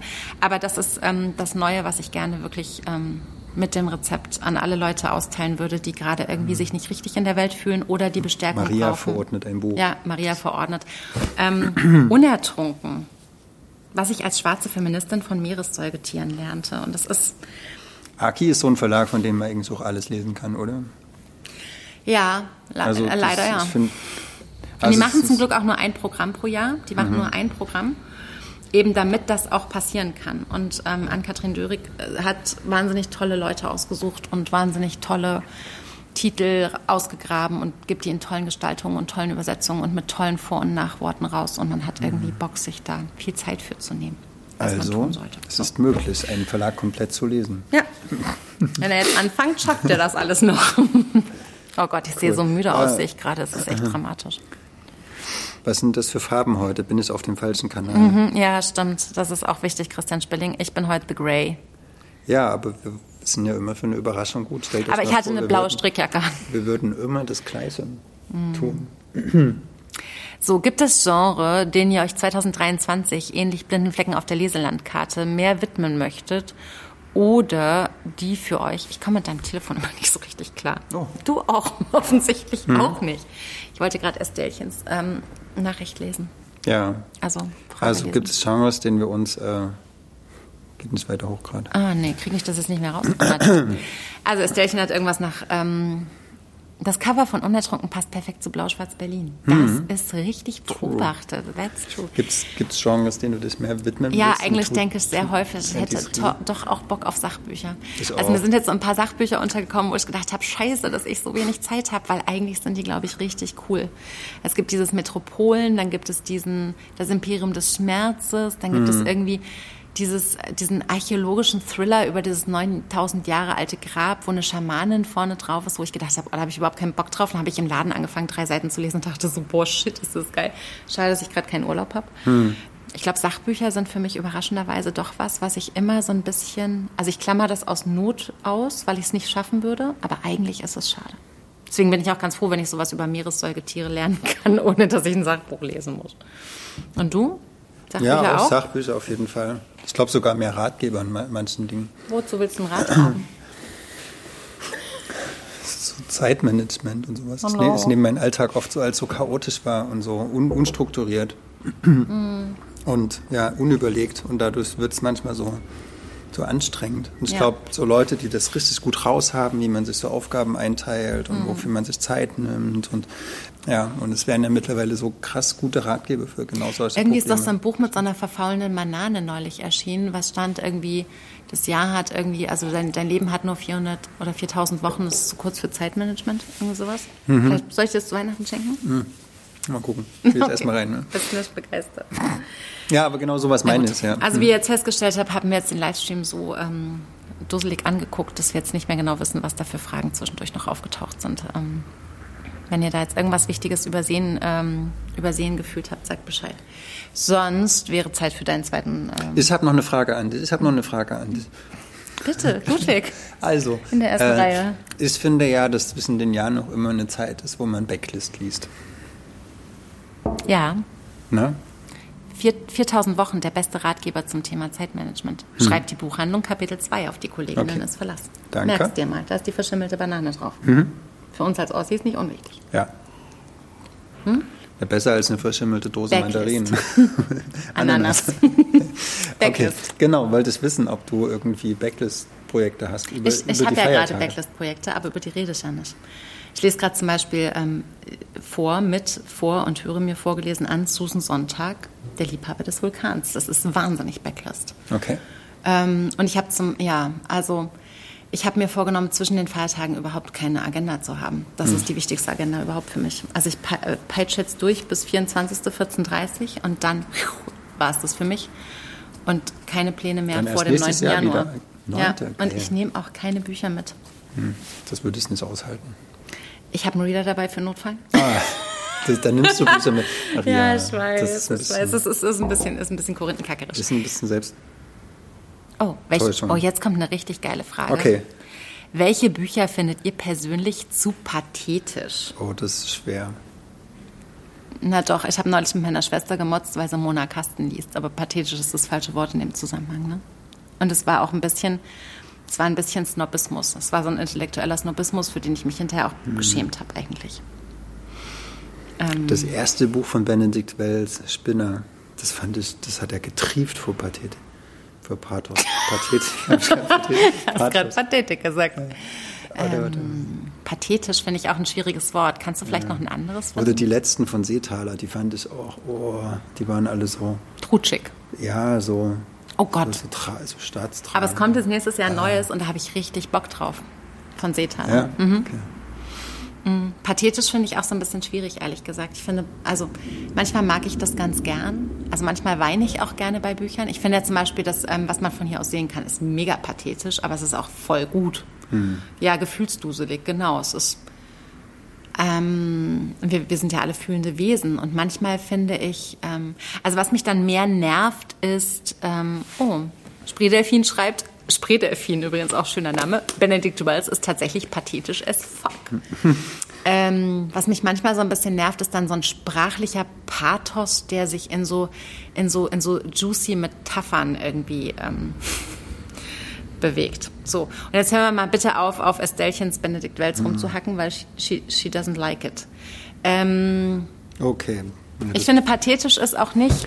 Gilt ja tun. Ist auch nicht das. Also was ist denn eigentlich das Totschlagargument? Wann ist ein Buch richtig schlecht? Das ist ja nicht immer schlecht. Also Pathos ist ja, finde ich, kein absolutes Knockdown-Kriterium. Sagt man das so? Hm. Was ist ja, es denn? gibt zum Beispiel, wann es, also es gibt so, finde ich, Merkmale, sowas wie zu viele Adjektive. Also lest mal einen frühen Uwe Tellkamp, da kommt euch schon da das Kotzen, bevor er politisch war, äh, weil jedes Substantiv drei oder vier Adjektive hat. Also es ist nicht einfach eine Tür, sondern es ist eine, eine blau abge, abgebrochene, schimmelige, quietschende, schiefe Tür, so wo ich mir denke, nein, so, das ist schlechte Literatur, meiner Meinung nach. Also, also so eine, so eine also mhm. der, der Schriftsteller oder die Schriftstellerin hatte zu viele Gedanken und die mussten alle in den Text. Und ich denke mir aber, nein, es geht darum, so viel wie möglich rauszustreichen und nur dieses, den Granit stehen zu lassen und nicht äh, die, das ganze Moos. Ja, wobei dieses Minimalistische auch was ist, was man, glaube ich, können muss und was auch mhm. gut lektoriert werden muss und was ich zum Beispiel auch total verstehe, dass man das erstmal in so Watte gießen will und mit so, mit so Stil. Ich, ich habe ich hab ein großes Verständnis für Stilblüten. Aber ich bin auch die, ich bin auch eine, die, die Stilblüten anfällig ist. Auch wenn ich irgendwie nur einen Post schreibe, sind da häufig zu viele Adjektive drin. Und manchmal tut es mir auch ein bisschen leid, aber manchmal finde ich auch, dass sich dann besser transportiert. Hm. So. Und ja. Okay. Stimmt, du magst Adjektive auch. Aber bei dir ist es noch ein gutes Maß. Thanks a lot. Das war das Netteste, was ich heute von ihm kriegen kann. Willst du jetzt dein zweites Buch bitte? Wir sind schon bei einer Stunde, Ludwig. Hm. Jetzt haben wir schon wieder überzogen. Ich habe immer ein schlechtes Gewissen, dass wir hier so. Was ist denn das überhaupt? Mhm. Aha. Warte mal, das ist nicht das Weihnachtsbuch, sondern das ist auf den Spuren des Prix Goncourt, ne? Mhm. Schießen Sie mal los. Die machen alle mein, aus, wenn du das sagst. Meine Wut hat sich auf der Terrasse ausgestreckt. Sie sonnt sich und schneidet Grimassen. Sie kriecht zwischen den Schatten dahin und zeigt sich im Rücken der Anwesenden. Meine Wut ist roh, ist lebendig, hat ein Gesicht, Haare und Hände. Sie trägt an den Knien abgewetzte Jeans und einen, und einen an einer Naht aufgerissenen Lederrucksack. Sie fällt durch Sinnlosigkeit auf, durch Kleidung und nicht zu, zueinander passenden Farben. Meine Wut ist überproportional groß. Sie hat sehr lange Beine, kleine und fügsame Ohren, kurze, haarige Nein, Füße. Nein, das ist schlecht. Das findest du schlecht? Das nervt mich richtig. Das macht mich richtig wütend gerade. Krass. Was, was ist denn das? Das ist ein sehr billiger Versuch. Das okay. ist ein sehr billiger Versuch. Haben wir eine Lektorin? Kann mir bitte eine Lektorin okay, sagen, wie cool. dieses Ding heißt, wenn man etwas, was kein Mensch ist, versucht mhm. zu vermenschlichen, um irgendwie einen Effekt zu er. Also es ist so effektfälscherisch. Ich fand das mega gut. Nee.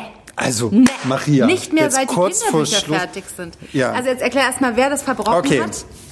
Und dann also. sucht eine Lektorin, melde sich bitte und sagt bitte, wie man sowas nennt. Ich bin mir sicher, das steht auf Todesstrafe. Ja. P Personifizierung? Ja, aber so billig. Nee, finde ich voll gut. Okay, erstmal. Ja. Erst mal also Giulia Caminito, das Wasser des Sees ist niemals süß. Äh, Anthropomorph. Äh, erschien im Wagenbach Verlag und übersetzt aus dem Italienischen von Barbara Kleiner. Und das ist interessant, weil es gab in der ich glaube, August-Ausgabe des literarischen Quartetts äh, hat. Äh, Guck ich nicht. Ja, nee, musste auch nicht, aber da wurde das nämlich auch so zerrissen. Die einzige, die äh, dafür war, war Vea Kaiser. Äh, ich finde, ähm, wer war noch dabei? Adam Sobotinski war noch dabei und ach, Dennis Yücel. Manchmal bringst du durcheinander. Ja, ja bringst du durcheinander. Genau, genau. Und der Don, die waren alle drei dagegen, nur Wea Kaiser war dafür. Ich bin auch dafür. Weil, Entschuldige, hast du ja, mal ein Buch von Wea Kaiser gelesen? Nein, ich, ich rede jetzt gerade von Giulia Caminito. Okay. okay? Italienische Autorin, äh, das ist ihr drittes Buch, ihr zweites, was auf Deutsch übersetzt wurde. Das erste war ein Tag wird kommen, auch bei Wagenbach erschienen. Ja, das kenne ich sogar, da ist ein Wolf hm. drauf vorne. Genau, ja, ja. auch ein saugeiles Cover. Hm. Okay. Äh, worum geht's? Äh, es geht um Gaia, das wird an einer einzigen Stelle erwähnt, dass sie Gaia heißt, ein, ein junges Mädchen, aus, die, die erzählt auch im äh, erste Person Singular, Präsens, wie sie erst in Rom aufwächst, ihre Mutter hm, also die sind extrem arm. Sie hat noch einen älteren Bruder, der ist von einem anderen Vater als sie, als ihr Vater, und dann hat sie noch zwei Zwillingsbrüder so. Und irgendwann äh, so mit, äh, da ist sie zehn, da ziehen sie aus Rom, aus, aus dieser ganz, ganz kleinen Wohnung an so einem See in einem Vorort. Mhm. Ähm, und dann wird praktisch über 10, 15 Jahre erzählt, was sie an diesem Vorort so erlebt. Also an, ja, die, die erste Liebe, irgendwie die Schule. Floskel fragt Ui und dann auch noch Gaia, die ja, genau, Erde. Genau, also das ist auch so eine Behauptung von der Mutter.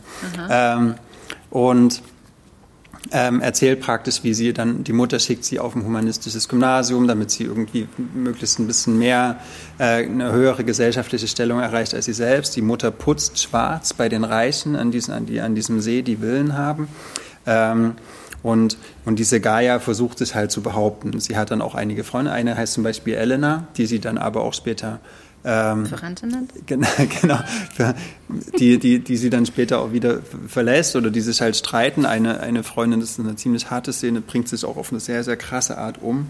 Erzähl's nicht, vielleicht. Ich erzähl's auch nicht, aber ähm, das ist sehr, sehr drastisch geschildert und, und dann gibt's so, und das finde ich die Stärke an dem Buch, mhm. ähm, es wird so erzählt, wie, wie, eine, wie ein, ein Aufwachsen eigentlich in bitterster Armut ist und auch mit relativ wenig Zukunftsperspektive. Also es spielt in der Gegenwart in Italien, es ist jetzt kein historischer Roman. Mhm. Und da sehe ich auch so die Parallele zum Beispiel zu Nicolas Mathieu, was wir vorhin hatten. Den, das Klassismus, ähm, ne? Genau, also dieses ähm, zementiert innerhalb ein, seiner eigenen Herkunfts... Äh, äh, seines eigenen Herkunftsmilieus. So. Und dann äh, spiegelt die das, äh, die Giulia Caminito das aber so genial. Also nicht nur wie der Spiegel des Sees irgendwie, wo, wo alles so, die, die ganze Welt gedoppelt wird, sondern auch ähm, in, dem, in dem Alltag der Menschen. Zum Beispiel muss die Mutter ähm, putzen gehen bei den Reisen. Das heißt, sie sieht jeden Tag, was sie nicht hat. Mhm. So, sie, mhm. sieht, sie sieht jeden Tag den, den Wohlstand und, und die, ähm, und auch die Ignoranz. Und dann gibt es so, so Durchbrüche, dass zum Beispiel dann ein Freund von dieser Gaia bei diesen reichen Leuten einbricht und irgendwie, ist total witzig, weil sie hat ein, äh, Gaia hat einen Lover aus, also ich glaube aus der Klasse, aus ihrer Klasse oder eine Klasse höher, auf jeden Fall aus der Schule. Äh, das ist so ein Rich Kid. So. Ne, mit der, und der schläft ab und zu mit ihr, äh, weil er findet sie heiß auf so eine körperliche Art und Weise, aber er lädt sie zum Beispiel nie zu den Partys ein, die er veranstaltet, mhm. oder nie zu den Urlauben, die er mit seinen Freunden macht. Also er ist für sie eine mhm. Person, die er versteckt. Ne? Dann wird erzählen, ja, er hat halt irgendwie so 15 ähm, dunkelblaue Marco Polo Pullover im, im Schrank. So, und es wird so ein, auch so eine, so eine Stumpfsinn, also so eine Stumpfheit des, des Reichtums äh, wird so erzählt. Und, und, und, und das führt sie so ad absurdum zum Beispiel daran, dass sie dann den Kumpel von ihr verrät, ja, wann und wie er in das Haus kommt, dass, dass, mhm. dass die praktisch dieses Haus ausrauben. Oder dann gibt es eine andere Stelle, da macht sich ein reicher, reicher Junge, reicher Klassenkamerad über sie lustig, weil sie hat halt beim Sport irgendwie keinen, kann sich keinen Tennisschläger leisten. Mhm. So. Dann macht er sich lustig. Da geht, daraufhin geht sie zu ihm hin, nimmt den Tennisschläger, der, der irgendwie es reicht und zerbricht ihm damit die Kniescheibe. Also es ist auch so, also was ich jetzt gerade vorgelesen habe, ich finde das so sehr sinnbildlich, weil weil sie, sie praktisch wie als Person zu einem Gefühl wird. Also ich bin dann die Wut. So. Ich bin halt einfach nur noch das Gefühl. Es gibt nichts anderes mehr, außer die, also wie als würden alle, alle Über-Ich-Kontrollinstanzen aus, ausgeschaltet werden. Mhm. Und es gibt nur noch ein S. So, und dieses S agiert. So. Und es gibt so drei, vier Mal in diesem Buch. Und das,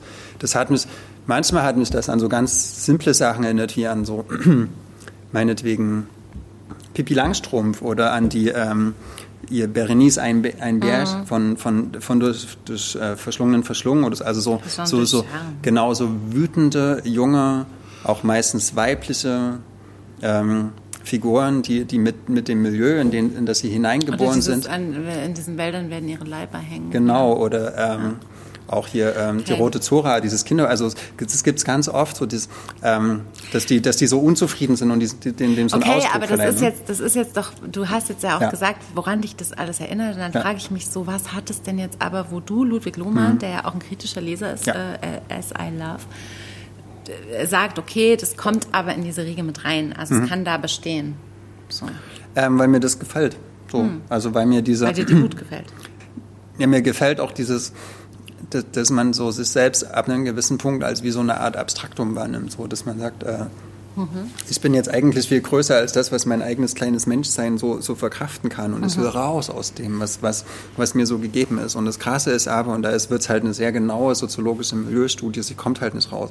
Also sie schafft es zwar einen sehr guten Abschluss zu bekommen und sie schafft es auch, äh, an der Uni angenommen zu werden und sowas. Also sie lernt ganz viel wie eine Besessene, aber sie, sie kriegt ihr, ihren eigenen, wie so eine Art Minderwertigkeitskomplex nicht aus sich mhm. selbst rausgerechnet. Mhm. Sie schafft es nicht, sich ähm, geistig davon zu emanzipieren, was ihre, äh, was ihre Mutter und ihr Vater an, an Benachteiligung erfahren haben. Und das, äh, finde ich, das, das, hat dann wieder eine große Wahrheit, mhm. die, die auch in diesen, also an, in diesen ganzen, auch so, also ich glaube, es ist sehr autofiktional auch in diesen Texten halt mitschwingen, wie auch von Edouard Louis oder sowas. Dieses, mhm.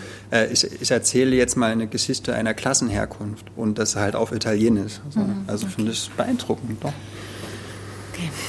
Also ich finde, es gibt halt das also das macht mich halt manchmal so ein bisschen stutzig. Es gibt ein relativ klares, ähm, eindeutig als Werkzeug erkennbares Mhm. ähm, so Besteck, was man benutzt. Und mich ärgert es manchmal, wenn dieses Besteck Ja. benutzt wird und ich ganz schnell, also ich dann so deutlich merke, okay, da Ja. wird jetzt in diesen, in, diesen, in diesen Besteckkasten gegriffen und es wird jetzt irgendein Werkzeug benutzt. Mhm.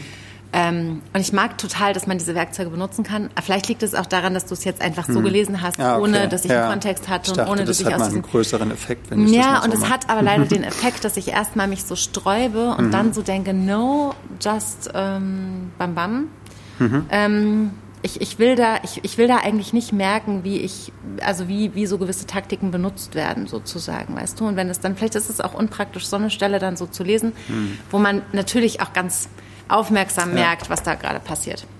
Und generell habe ich ja, ähm, habe ich überhaupt nichts gegen so, ähm, dass Leute ihre Besteckkästen Mhm. benutzen, aber das fand ich jetzt halt, glaube ich, sehr, sehr Das war zu... plakativ. Zu, okay, ja. einfach. Weil das ist so, das ist so naheliegend, ne? diese Wut dann zu einem Tier zu machen auch noch und dann auch noch mit Ohren und dann irgendwie auch noch so, Mhm. das, das No. Also, noch eine andere Textstelle? Ja, nee, Christiane sagt, ich soll dem Text noch eine Chance geben. Der ist groß, die Wut und der Sound. Mhm. Und yeah, yes, I will. Wenn Christiane sagt, I will.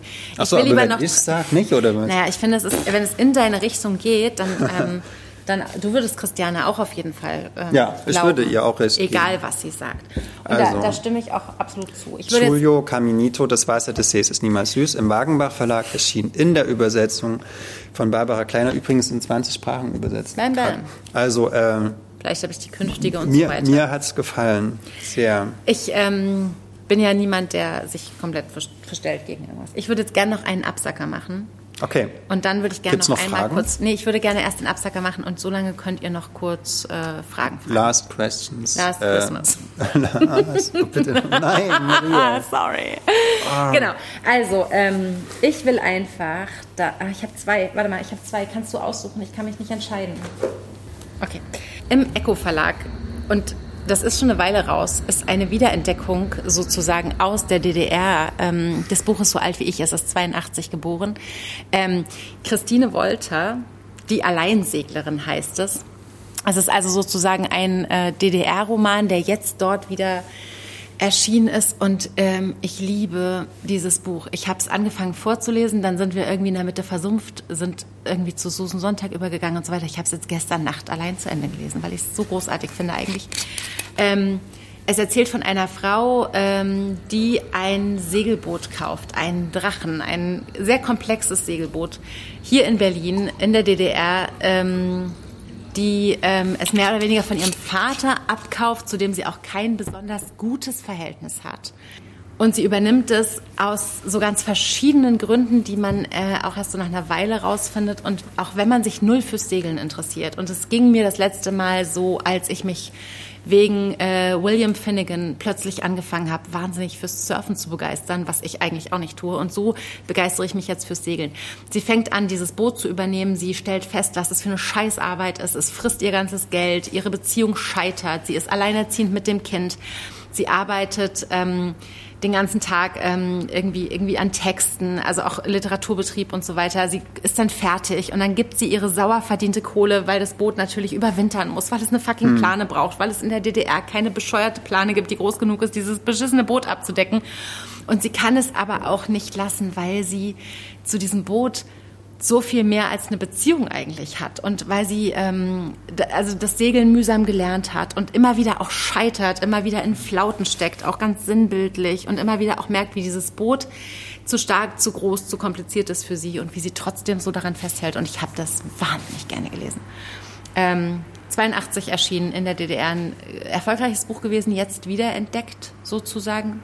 Und ähm, auf jeden Fall wert, dass ihr es in einem kühlen, ist auch ein richtiges Winterbuch, finde ich, interessanterweise. Also es Trotz ist, dessen, dass es um so eine ja, es geht, Sommerbeschäftigung nee, es geht eben auch viel darum, was macht dieses Boot im Winter, wie fault das? Also alleine irgendwie, wie sie Ist das sich... ein Holzboot? Ja, es ist ein richtiges Holzboot. Es ist ein, es ist ein richtig klassisches Boot. Es ist, eine, es ist, es ist so, ein, so ein richtiges, äh, so ein Oldtimer, würde man bei Autos eigentlich sagen. Ne? Es, hat, es, ist, es, ist, es ist zickig. Es hat auch irgendwie ein Eigenleben. Es ist, es ist schwer zu greifen und es ist noch, äh, es hat überhaupt nicht nötig, irgendwie zu gefallen und trotzdem will sie es unbedingt haben. Und das finde ich auch dieses, das durchzuziehen gegen alle Widerstände als Frau allein, als alleinerziehende Mutter allein, ähm, fand das ein wahnsinnig, wahnsinnig großartiges Buch.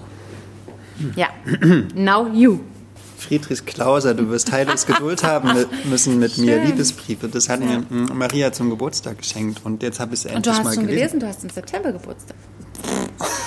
Aber ne, gar nicht schlecht. Also es gibt Bücher, die Ja. habe ich noch nicht gelesen. Die hast du mir vor zwei Jahren zum Geburtstag Ja, ja, geschenkt. weil die wirst du, glaube ich, so niemals lesen. Well, you never know. Maria und ich schenken uns immer Bücher, die. Ne, aber du lesen. jetzt, du, du hast jetzt Ja, ich habe gedacht, das, äh, presse mal mit der, Unionsverlag, ganz schöne äh, Ausgabe. mit, der, mit der Tradition. Und zwar kannte es Friedrich Klauser vorher nicht. Kanntet ihr den? Frage ans Auditorium. Äh, ein Schweizer Autor, der Ende 1890 geboren wurde und 1938 oder so gestorben ist, mit 42 Jahren. Und er hat eigentlich fast sein ganzes Erwachsenenleben entweder im Gefängnis verbracht, in der Psychiatrie oder in der Fremdenlegion in Afrika. So. Ähm, Und er hat ein bisschen geschrieben. er hat ein bisschen geschrieben Krimis. und er war sein sein ganzes Erwachsenenleben lang morphiumsüchtig. Ähm, also ein, eine wahnsinnig Richtig interessante, interessante. Person. Und er hat ähm, Krimis geschrieben über Wachtmeister Studer. Studer die keinen davon habe ich bisher. Hast du schon einen? Diogenes. Nee, ich, Ja. hab, ich kenne die, aber in meiner Ausbildung waren die eine groß, Ja, ein okay. großes Thema. Und ähm, Krimi-Leserinnen, ähnlich wie Highsmith ist es, glaube ich, so ja, eine der, Kategorie. der, muss wirklich, also, wirklich. Mhm. so, so, so Highbrow-Krimi. Literatur sein. Genau, und hier hatte es, äh, ist im Unionsverlag, sind halt jetzt Liebesbriefe erschienen. Kannst du den die- Titel nochmal lesen? Der ist so schön. Du wir, warte, ich lese es an einer, einer, einer Stelle vor. Ja. Äh, du wirst manchmal heillos Geduld haben müssen mit mir. Ich habe Zeiten, wo nichts mit mir anzufangen ist, wo ich herumhocke, schlechte Romane lese und krank bin. äh, genau. So macht man sich interessant. ja. Äh, also das, die Liebesbriefe, die machen auf jeden Fall Lust, auch sein restliches Werk zu entdecken und ähm, An mehrere Frauen sind die übrigens. an mehrere ne? Frauen Das und die ist meisten halt wirklich aus der Psychiatrie, weil sie ihn immer wieder eingefangen haben. Und vor allen Dingen diese Berthe Bendel, an die Ja. eine, an die schickt er die meisten. Das war eigentlich so eine Art Pflegerin von ihm erst. Seine Krankenschwester. Seine Krankenschwester, die dann seinetwegen auch diese Stelle aufgegeben hat, damit sie zu ihm, mit ihm zusammen sein kann. Sie wollte dann, ihn heiraten. Und dann wollten sie ihn heiraten, genau. Und so richtig gut. Einen Tag, bevor die Hochzeit war, alles war fertig geplant, besorgt er sich irgendwoher Dope und schmiert ab und dann und wird er wieder rennt durch und wird richtig wird wieder eingeknastet verhaftet. Genau. für die nächsten Jahre. Ja. Kommt nicht mehr und, raus. Und ja, die Hochzeit scheitert, weil er halt einen Tag vorher äh, der Droge den Vorzug gegeben hat. Und das ist äh, hochtragisch. Das ist dramatisch. Und, also das ist eigentlich kein, keine Biografie. Und das so ein ist an sich Pathos schon könnte man Literatur. nicht erfinden. Nee, äh, So. aber die, über diese Briefe an, diese, an diesen Autor heranzutreten, ist eine sehr gute Entscheidung. Ich danke dir dafür. Ich freue mich, dass du es gelesen hast. Und ich empfehle es euch auch allen sehr. Okay. So, jetzt könnt ihr noch zwei Fragen stellen und dann machen wir Feierabend. Ich Warte hatte mal, ich hatte hier. Weihnachtsgeschäft all day long. Und äh, du hattest, Äh. ähm, du musst dich noch äh, rekonvaleszieren von deiner Erkältung, die kein Koronski ist all day long. Warte mal. Und ich muss ähm, morgen früh um 8 auch wieder hier sein. Oh Gott, Maria, du bist so krass. Sag's nochmal, aber nett. You are so krass. Okay, gesungen ist das meiste im Leben besser. Ah, Habt ihr in der letzten Zeit einen Klassiker gelesen und gemocht? Ähm, ich habe offen gestanden, das Mädchen ähm, mit, äh, nee, nee, gemocht nicht. Lass mich nachdenken. Ah, ich habe meine ich- Leseliste da vorne im Computer. Fang du mal an. Ich habe äh, von Marlene Haushofer Die Wand gelesen. Das ist weil, also es gab, kennt ihr diese, diese Serie oder diese, dieses Feature auf Deutschlandfunk Kultur? Lange Nacht mit, kennst du das? Das läuft, also ich, hör, ich bin ja so ein Deutschlandfunkhörer und es, es gibt eine, eine so eine Sendung, die Radio. geht drei Stunden nachts immer über ein Thema. Äh, und da war letztens mal eins, das hieß ähm, Lange Nacht äh, zu Marlene Haushofer und da, das fand ich extrem gut. Also das sind meistens sehr, sehr toll. Auch letztens war eine zu Händel oder zur Einsamkeit oder so zu ganz verschiedenen Themen. Oft sind es aber, oder zu Walter es Benjamin gab es auch zu. Büchern? Also zu, zu generell Büchern? Nee, aber oft zu AutorInnen, so, also meistens sind's Personen. Und die zu Marlene Haushofer hatten, fand ich umwerfend. du hattest noch nie was von Nee, ich hatte gelesen? halt noch nichts von ihr gelesen. Ich hatte nur diesen, diesen, diesen Film gesehen mit Martina Gedeck, äh, den ich auch sehr, sehr toll fand. Und dann wurde mir halt in diesem Feature so bewusst, dass sie eigentlich auch so eine Autorin der Einsamkeit ist und der Ablehnung. Äh, und und wollte dann jetzt unbedingt die Wand lesen. Mhm. Das und das hatte gut. ich letztens mal so die, äh, die, die glückliche Woche in der Uckermark und da habe ich das im Wald gelesen und es äh, fand es, ja, dieses, ah, Maria. Ich hab's kaputt gemacht. Ich komme mit keinem Telefon klar, was genau, kein und, ist. und äh, ja, mir hat es sehr, sehr gut gefallen, also Marlene Haushofer, wie sie, wie sie eigentlich aus relativ banalen Dingen es schafft, eine wahnsinnig spannende Geschichte zu erzählen, dass sie, dass man denkt, schafft sie das jetzt, diese Kartoffeln wirklich groß zu ziehen oder und nicht? Sie ist jetzt tatsächlich auch so ein Referenzpunkt. Ne? Also ich, ich hatte sie damals in der Ausbildung gelesen und hatte auch Stella, äh, also wir töten hm. Stella und das fünfte Jahr gibt es auch eine Ausgabe gelesen und finde, dass man immer wieder zu ihr zurückkommt hm. als ähm, Effekt, den Bücher haben können. Und das finde ich auch, also es schaffen sehr wenige, dass sie sozusagen so, so wie so Marksteine ja. dann stehen. Genau. Und man sagt, das ist wie das ist die Wand Klassiker, oder das ja. ist so krass wie die Wand oder es ist so reduziert wie die Wand oder so, so, so klug wie die Wand oder so. Es wirkt so. Und was ich noch sagen muss, ähm, ich habe noch nie ein Buch gelesen, in dem das Verhältnis zwischen Mensch und Tier so dargestellt wurde oder so gut dargestellt. Also nicht nur zu dem Hund, was ja auch in dem Film Weil sehr gut... Weil du Sigrid Nunes nicht gelesen hast. Doch, habe ich. Mit dem Köter hat das Ding. Und das hast du nicht gefühlt? Ich habe das an also, also Haushofer ist ja wo ungefähr also eine Million Mal krass. Das, Gefühl, du, das Kind schämt sie, sich für uns. Als, als, als sie, als, als, diese, als dieses Kalb stirbt irgendwann, habe ich so, da habe ich das erste Mal gedacht, okay, es gibt Menschen, Aber die. Aber du hast also, auch Donner über Meer nicht gelesen, so stirbt ein Schaf? Also vielleicht Doch, müssen wir ein bisschen über Tiere sprechen. Ja, aber, aber so intensiv wie bei Marlene Haushofer habe ich es zumindest in meiner jüngeren Literaturgeschichte noch okay, nicht wahrgenommen. Ja, so das fand genau. ich wirklich beeindruckend. So, mhm. so okay. Für die Leute, die gerne Tiere mögen. Das ist ein grandioses Buch. Marlene so. Haushofer. Vielleicht ist es auch ein guter Abschluss. Klassiker? Mhm. Klass nee, ich habe, also Christine Wolter wäre jetzt so mein Klassiker, glaube ich, gewesen. Ich muss, hm. glaube ich, meine Leseliste nochmal angucken. Ich fand jetzt tatsächlich, also ähm, der Gogolz Verlag hat jetzt ja wahnsinnig grandios von mehreren Leuten übersetzt. Ich habe es gerade nicht auf dem Schirm, die Amalies Gramm hm. Hellmühe Bände rausgegeben, ja. genau. Ähm, und die liegt zu Hause und das ist jetzt aber auch was, was man einfach nicht so nebenbei macht, auch wenn jetzt irgendwie Magda einen Lesekreis dazu machen wird und das, glaube ich, viele Leute auch so betreuen wird beim Lesen. Ich finde, sowas braucht auch ein betreutes Lesen. Aber gut, ähm, dass die das macht. Das mhm. ist toll. Aber was ich als Klassiker gelesen habe, ist tatsächlich, es gibt von Sandra Kegel herausgegeben im Manesse Verlag. Also ich bin gerade noch dabei, diese prosaischen Passionen, diese 100, 100 ähm, Erzählungen von Autorinnen aus aller Welt nach 1900, die so ein bisschen auch so ähm, dieses ähm, männlich zentrierte literarische Weltbild so ein bisschen gerade rücken. Genau da, äh, das würde ich auch so als Klassiker gelten lassen. Und ähm, natürlich lese ich, also finde, wir sollten auch alle nochmal klassischerweise die Ingeborg-Bachmann-Briefe lesen. Das finde ich. Also da bin ich auch immer so ein bisschen dabei zwischendurch und kann es auch nicht am Stück zu viel machen, weil das wahnsinnig traurig ist. Aber so Ingeborg Bachmann und Max Frisch zu lesen und zuvor auch Ingeborg Bachmann und Paul Celan gelesen zu haben und das nochmal so präsent zu haben, ähm, das, das finde ich, ist die Aufgabe dieses Jahres, ehrlich gesagt. Wir fragen euch ab im Januar. Haben, ja. wir, schon, haben wir so einen Termin? Haben wir noch nee, nicht? Nee, wir werden jetzt mal aufhören für heute und einen Termin für Folge 48 machen. Okay, und, liebe ähm, Leute, danke für dieses Jahr. Ja. Ähm, danke, dass ihr uns zugehört habt, zugeschaut habt. Wir danken euch für jeden gebrachten Grauburgunder. Wir, dach, also wir danken euch für jede ähm, ertragene äh, Stilblüte meinerseits und jede ertragene, ich weiß gar nicht was. Bei dir muss man ja nichts ertragen, aber meine tausend irgendwie, ich kann, ich kann nicht rausschneiden. Nein, that's not true. Ähm, wir freuen uns, dass ihr diesen Podcast mögt und dass der jetzt irgendwie schon so ein, so ein Opa der Liter so eine Oma in der hm. Literaturpodcasts ist. Das ist äh, ziemlich geil, wir mögen das, wir machen das auf jeden Fall weiter. Ähm, wir wissen nicht, was sonst noch passiert. Wir wollen uns gerne von einer Grauburgunder Kälterei sponsern lassen. Also Verlage brauchen nicht zu fragen und so weiter.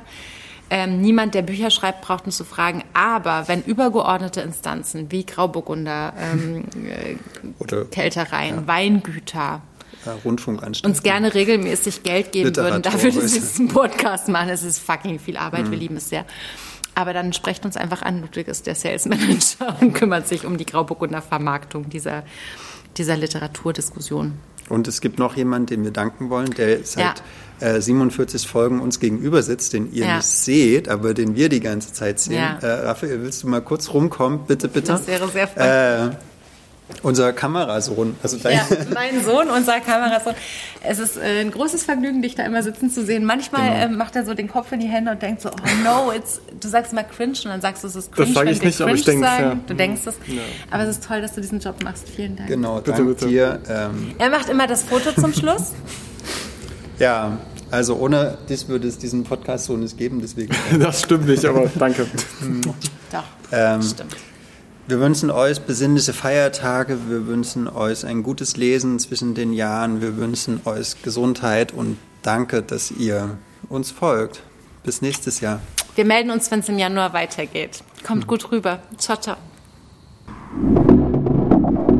Das war der Podcast zu unseren letzten Lektüren. Wir sind Ludwig und Maria von Blau-Schwarz Berlin.